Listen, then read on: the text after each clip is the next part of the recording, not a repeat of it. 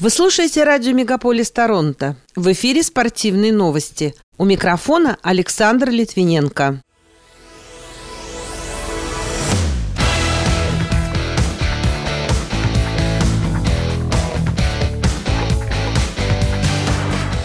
Канадские легкоатлеты не смогли занять призовых мест на чемпионате мира в американском Юджине. Дзюдоистка из Монреаля Катрин Башемин-Пинар выиграла золотую медаль Гран-при Загреба. Россиянин Никита Задоров подписал новый контракт с клубом Национальной хоккейной лиги Calgary Флеймс. Никита Мазепин стал победителем общего зачета мотовездеходов на ралли-рейде «Шелковый путь», а Мария Шарапова впервые показала новорожденного сына. Эти и другие спортивные события Канады и России в этом выпуске на радио Мегаполис Торонто. В студии для вас работаю я, Александр Литвиненко. Здравствуйте. Американец Фред Керли выиграл забег на 100 метров на чемпионате мира по легкой атлетике в Юджине в минувшую субботу. Он преодолел дистанцию за 9,86 секунды.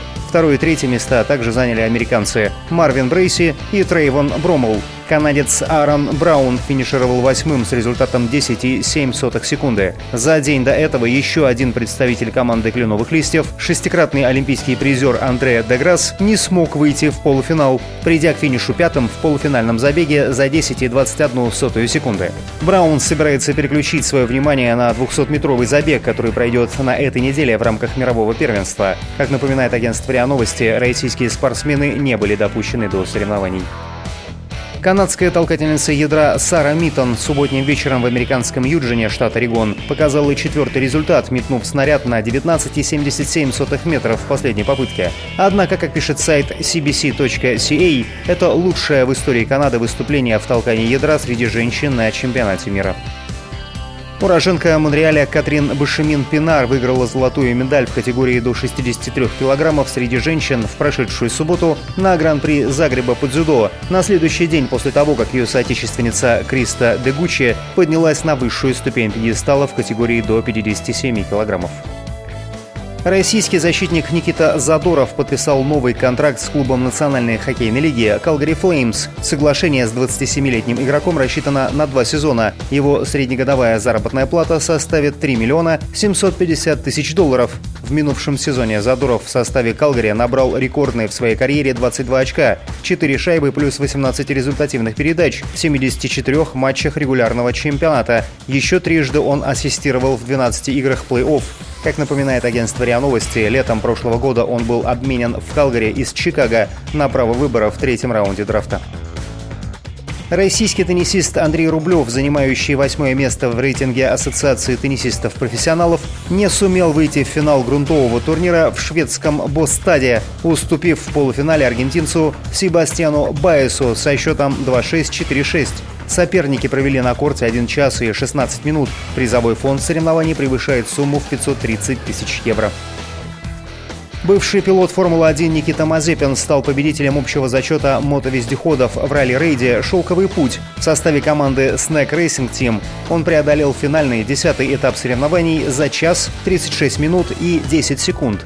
Финишировавший вторым Артем Пузян отстал от Никиты почти на 40 минут.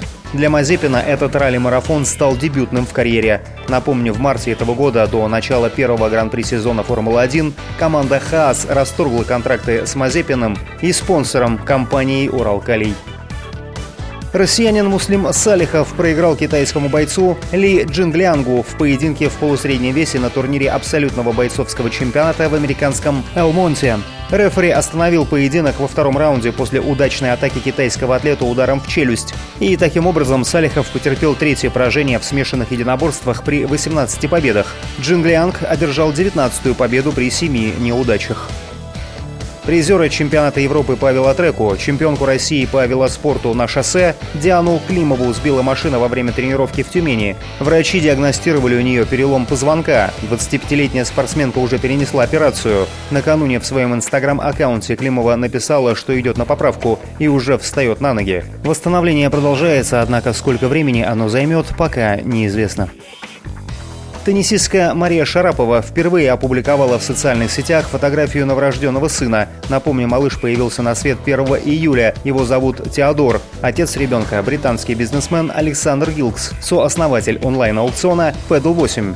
Шарапова и Гилкс состоят в отношениях с 2018 года. Мария Шарапова завершила спортивную карьеру в феврале 2020 года. Сейчас она проживает в США. Forbes оценивал ее состояние в 200 миллионов долларов.